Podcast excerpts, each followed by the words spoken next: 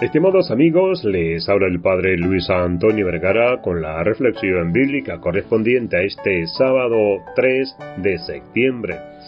El Evangelio está tomado de San Lucas capítulo 6 del 1 al 5. Hoy, 3 de septiembre, la Iglesia celebra a San Gregorio Magno, que nació en el año 540, es decir, en el siglo VI quien dijo alguna vez, donde el amor existe, se obran grandes cosas. San Gregorio fue el Papa número 64 de la Iglesia Católica. Forma parte del grupo de los padres de la Iglesia Latina y se le cuenta entre los doctores de la Iglesia. Finalmente, Gregorio Magno fue el primer monje que llegó a ocupar la sede de Pedro. San Gregorio Magno nació en Roma en el año 540 en el seno de una antigua familia romana, de la que habían salido ya dos papas, Félix III, probablemente su bisabuelo, y Agapito I.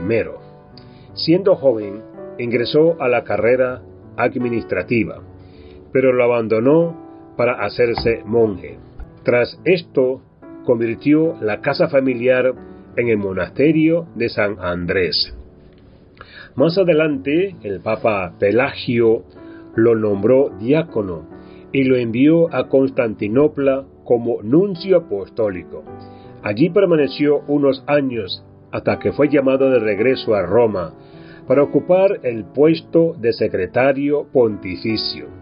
Años duros le tocó vivir allí, pues la ciudad eterna sufrió de desastres naturales, carestías y la peste. Esta última acabó con la vida del Papa Pelagio II.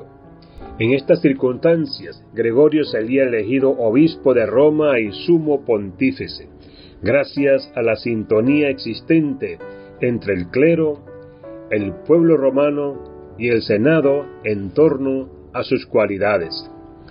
Una vez a cargo de la sede de Pedro, se preocupó por la conversión de los pueblos alejados dentro del mundo conocido en aquella época y de la nueva organización civil y política de Europa.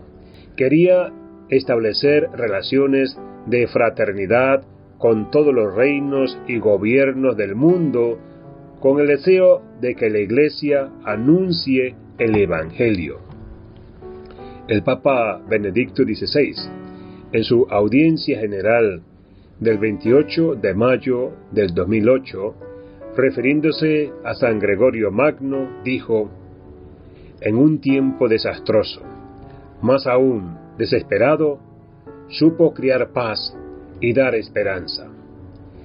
Este hombre de Dios nos muestra dónde están las verdaderas fuentes de la paz y de dónde viene la verdadera esperanza. Así se convierte en guía también para nosotros hoy. Que Dios les bendiga a todos.